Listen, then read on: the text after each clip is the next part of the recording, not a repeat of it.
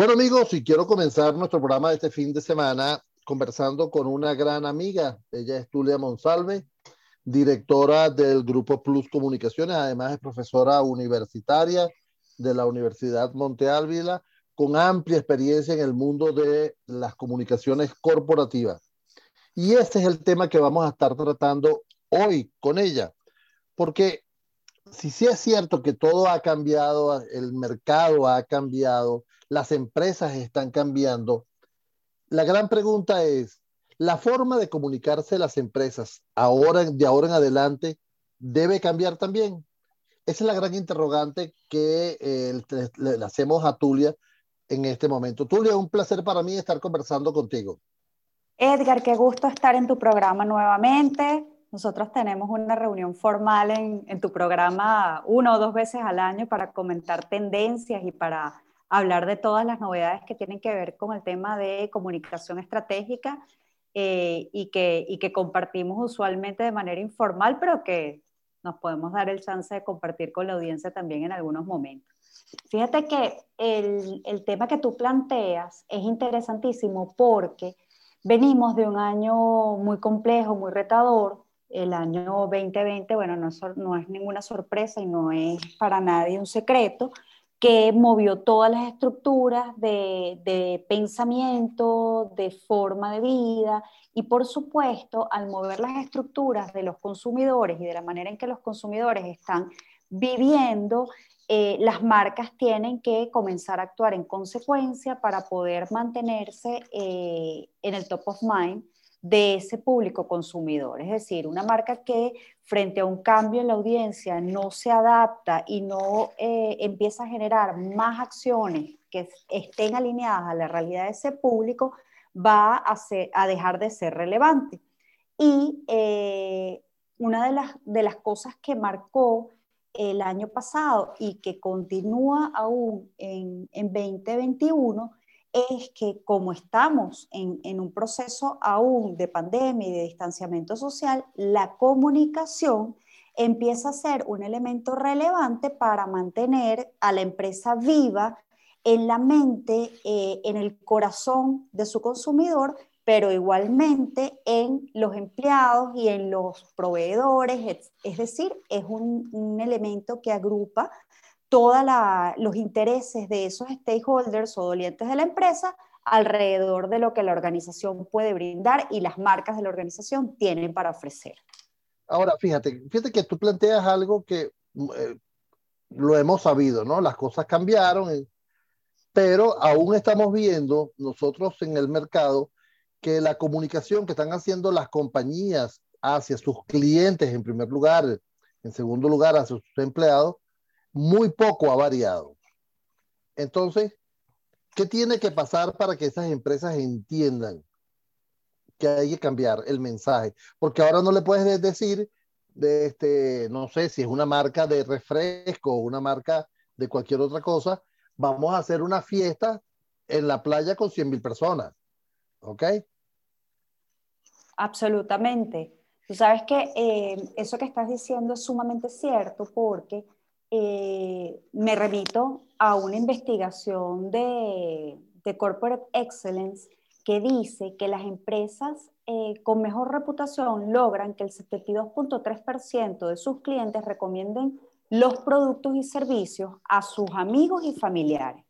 Pero si ese eh, porcentaje de personas que está dispuesto a dar una recomendación de repente siente que la empresa, bueno, tiene buena reputación, pero me está hablando en un idioma o me está invitando a eh, acciones que no son consistentes con el resguardo de mi salud, con mi, situación en este momento de, eh, bueno, ser más cuidadoso con los gastos, que es otra de las cosas que, que aparece en este estudio, como una realidad del consumidor, pues entonces la empresa, aun cuando tiene muy buena reputación, puede de alguna manera empezar a caer en el top of mind de ese consumidor y el consumidor entonces empezar a decir, ya va, yo estaría eh, muy dispuesto a recomendar. Sin embargo, con esta actuación, en este momento en particular, empiezo a guardar eh, mi distancia de lo que la empresa es y de lo que la marca significa.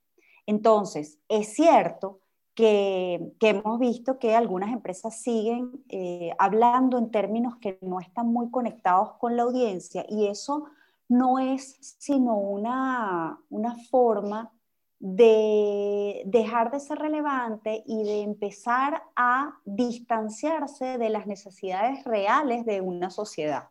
Y eso es grave porque construir una reputación, eh, una buena reputación, puede llevar años de trabajo, sin embargo, destruirla es tan solo eh, en un momento o en un espacio de tiempo muy corto eh, y puedes de alguna manera echar a perder todo el trabajo que por años has hecho de una forma consistente.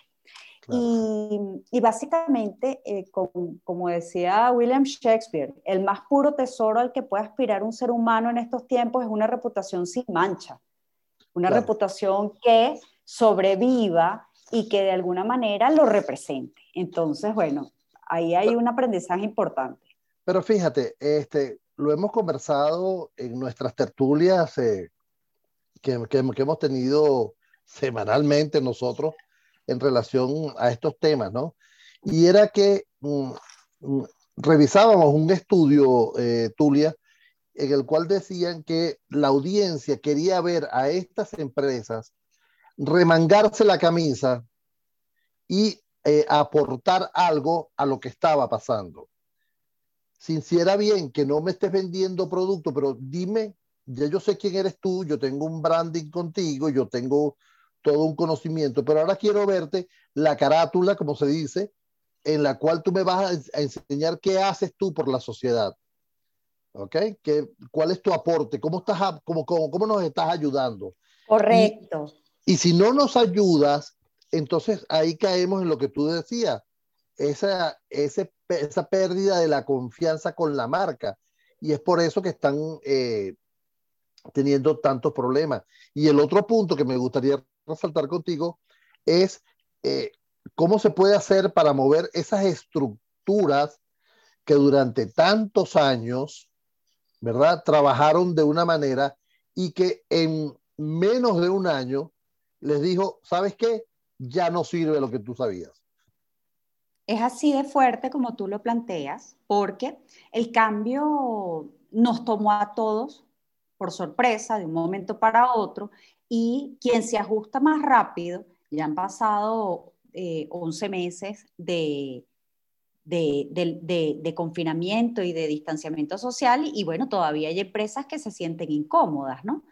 Y eh, con respecto al, a la data, a la cual tú estás haciendo referencia es interesantísimo porque ese es un estudio de una empresa muy de, de, de reputación y de, y de comunicación estratégica, que es Edelman, que habla del 89% de las personas quiere que las marcas inviertan dinero y recursos para producir productos que ayuden a la gente a enfrentar cualquier desafío que sea relacionado con la pandemia. Tú sabes lo que implica el 89% del público mirando a las organizaciones y diciendo, bueno, vamos a ver, eh, marca X, Y o Z, cómo contribuyes, qué estás haciendo, cómo lo estás comunicando. Entonces ahí vuelve otro elemento importantísimo que es conocer primero lo que la gente eh, necesita o lo que la gente está buscando de ti, cómo tú vas a solucionar efectivamente ese problema en la sociedad, es decir, vamos a pasar de ese storytelling en donde contábamos y hablábamos de una narrativa a un story doing. Es decir, yo lo que necesito como eh, consumidor son más acciones, efectivamente, y acciones que lleguen de una forma eh, muy, muy rápida a, a, mis oídos y a los medios que yo consumo. Entonces ahí también hay un, un tema importante en la comunicación porque eh, al pasar de ese storytelling al story doing, las empresas tienen también que saber comunicarlo de una forma apropiada, porque pudiera ocurrir que estás comenzando a actuar en función de lo que son las necesidades de ese público, pero que lo estés comunicando de una forma no idónea. Entonces hay un momento en que se generan brechas, bien sea porque lo que el público espera de ti, tú no lo estás cumpliendo como organización, o porque una vez cumpliendo lo que, o, trabajando en pro de cumplir lo que la gente está esperando de ti, no lo sabes comunicar de una forma que pueda enriquecer la vida de la gente.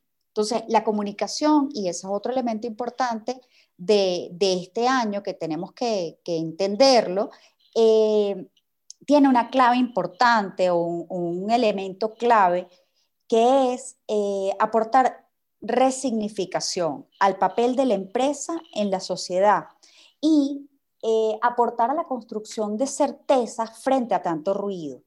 Es decir, si yo tengo una empresa que comienza entonces a eh, hablar de productos que tienen que ver con lo que yo estoy necesitando en este momento y además de todo lo está haciendo en un tono y a través de unos canales que para mí son eh, canales eh, idóneos, en un tono respetuoso, en un tono un poco más humilde del que las empresas tenían en algún momento, la gente comienza a apreciarlas mucho más. Fíjate que hay un, un caso interesante de marcas eh, en el reciente Super Bowl que decidieron no pautar publicidad para poder asignar ese presupuesto al apoyo de la lucha contra el COVID. Entonces ahí también la gente, bueno, está sintiendo la, no presencia de la marca, pero entendiendo que están trabajando por un fin superior.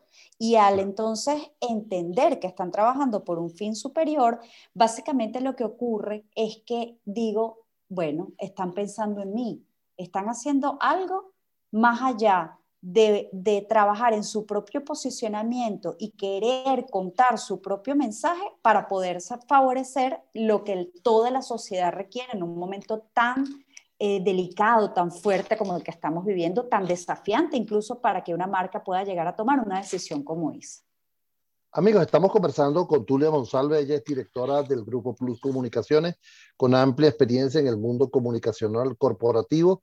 También es profesora universitaria de la Universidad Monte Ávila. Además, también es amiga mía y siempre, no, siempre conversamos sobre estos temas tan, con, tan, tan al día. Fíjate, Tulia, hay, hay, un punto interesante en, en, todo lo que tú estás conversando, ¿no? Basado en tu experiencia, ¿qué pasa con esas empresas? Porque las hay, que dicen, ok, yo entiendo tu, tu, tu mensaje y entiendo que eh, puede, puede sonar dramático, pero, ajá, todo lo bonito que tú quieres que yo haga, pero yo necesito vender productos. Yo necesito que mis productos se vendan y seguir con los niveles y cuotas de, mercado que estoy necesitando. Y si tú me dices que yo no puedo promocionar mis productos, entonces me estás afectando. desde tu punto de vista, desde tu experiencia, ¿qué le dirías tú a una empresa que plantea ese, ese escenario? Yo le diría que está eh, absolutamente lo cierto. Tiene que vender productos. Absolutamente sí. Nunca en la vida le diría a, una empresa que no se enfoque en las ventas, pero sí eh, cómo desarrollar estrategias que sean mucho más inteligentes para poder hacer que esas ventas sean unas ventas que, que puedan promover el uso de la marca a largo plazo. Es decir, no hacemos nada con impulsar una venta tosca, sin una estrategia de, impulso por detrás que no genere un engagement con esa audiencia, porque al final la, la, audiencia está muy bien formada, la audiencia va a tomar decisiones y la decisión próxima de compra, si tiene cómo escoger, es no elegir esa marca, es elegir otra marca que sea mucho más consona con lo que son sus valores. Hay una escuela de negocio, Eder, que quiero, quiero citar para tu audiencia, que es el IES. El IES Business School es una de las, de las escuelas de negocio más importantes del mundo. Eh, pertenece a la, a la, Universidad de Navarra, ¿no? Y ellos eh, todos los años hablan de una, de una visión para el año desde el punto de vista empresarial.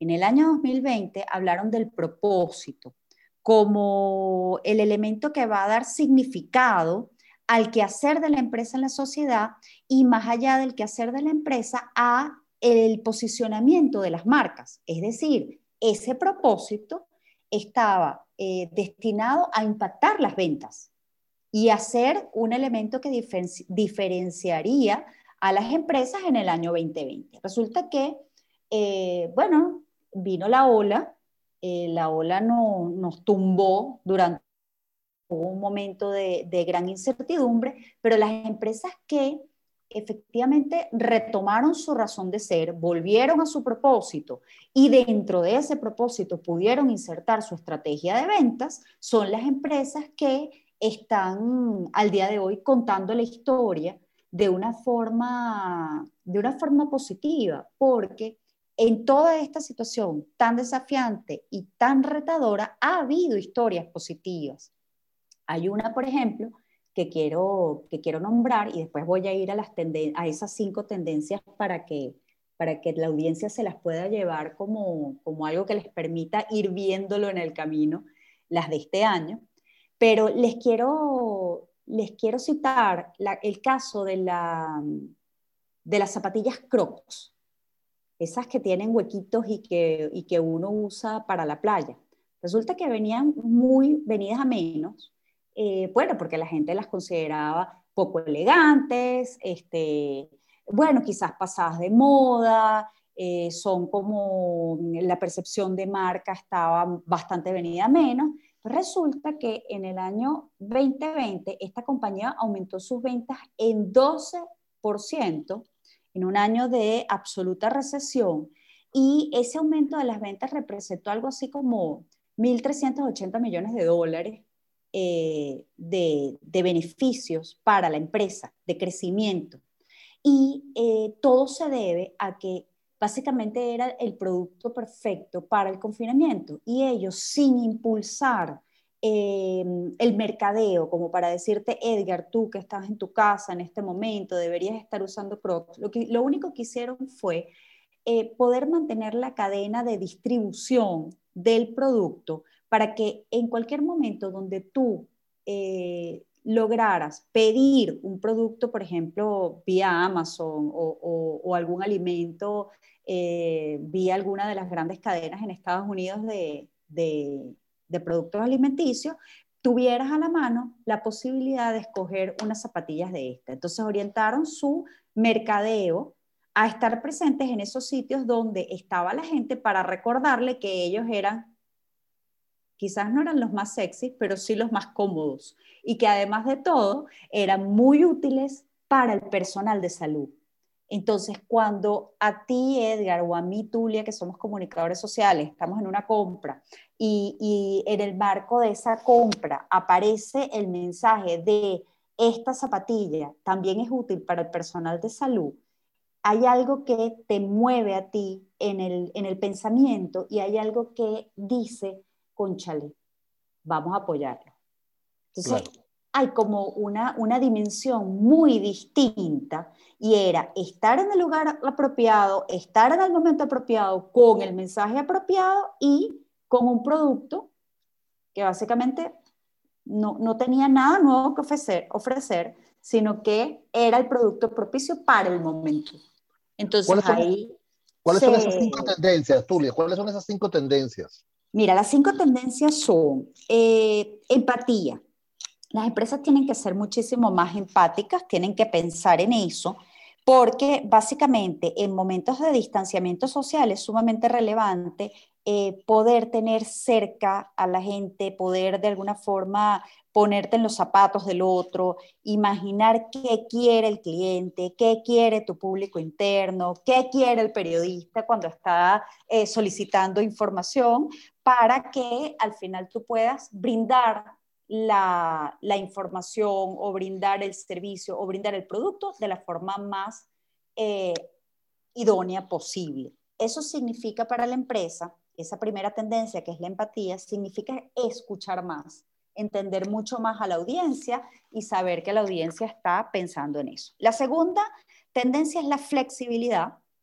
Eh, bueno, generar alternativas eh, y, poder implementar un pensamiento creativo, porque lo que nos funcionó no necesariamente nos va a funcionar ahora, ni tan siquiera lo que nos funcionó en el año 2020 nos va a funcionar en 2021 porque 2021 además de todo tiene una, una luz al final del túnel que plantea la posibilidad de que haya una vacuna o que hayan vacunas para comenzar a superar esta situación eh, en, un, en, un, corto o mediano plazo. ¿no? La tercera de las, de las tendencias es la agilidad del aprendizaje. Tiene que ver con estar abiertos, que las organizaciones estén abiertos para entender y manejar los cambios del entorno y saber qué necesitas aprender para estar a tono con el futuro. Es decir, tú tienes que ser ágil a la hora de aprender, anticiparte y tiene que ver con relacionarte también con muchos grupos, con grupos diversos, con todos esos stakeholders que hacen eh, vida eh, para la empresa y que son dolientes de la organización para poder tomar muchísima información y analizarla de manera inteligente. La cuarta tendencia es la toma de decisiones basadas en datos. Y, y para basar la toma de decisiones en datos vamos a tener que haber planteado unos objetivos. Entonces, tener para 2021 unos objetivos de negocio bien claros o unos objetivos de comunicaciones bien claros nos va a permitir a nosotros medir resultados. Y al medir resultados, yo puedo saber si la forma en que lo hago, la forma en que lo expreso, cómo lo estoy comunicando está funcionando para mi público o no y eh, cuáles son todas las consecuencias de esa medición y de esa estadística. La última tendencia, para terminar, son los presupuestos. Eh, por supuesto, en, un momento de recesión económica tan, tan delicado para todas las audiencias como el que estamos atravesando en el momento, necesitamos nosotros ajustado a la realidad de la organización y productos y mercadeo ajustado a la realidad de las audiencias, sino que también necesitamos contar con personas que puedan ver los recursos con una mirada distinta, es decir, con más precisión, visualizando mayor cantidad de públicos, visualizando las consecuencias de una inversión versus otra, abriendo nuevos mercados y ofreciendo la posibilidad a la organización de, de poder manejar ese presupuesto escaso con mentalidad inteligente. Entonces, para eso también se necesita desarrollar una nueva inteligencia dentro de, las organizaciones. Esas son las cinco tendencias. Mira, Tulia, ¿dónde, se me acaba el tiempo, ¿dónde pueden conseguirte?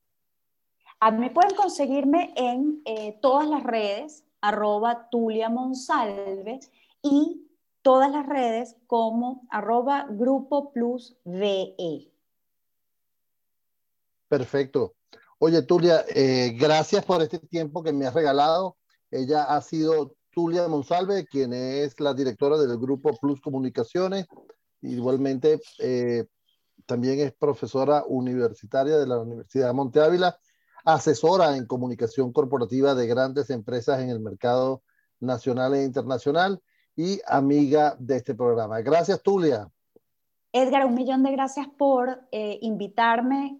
Espero que esta información sea súper útil para la audiencia y eh, pueden buscar todos estos detalles y más en las redes sociales que ya mencionamos. Así que gracias por eh, ese espacio.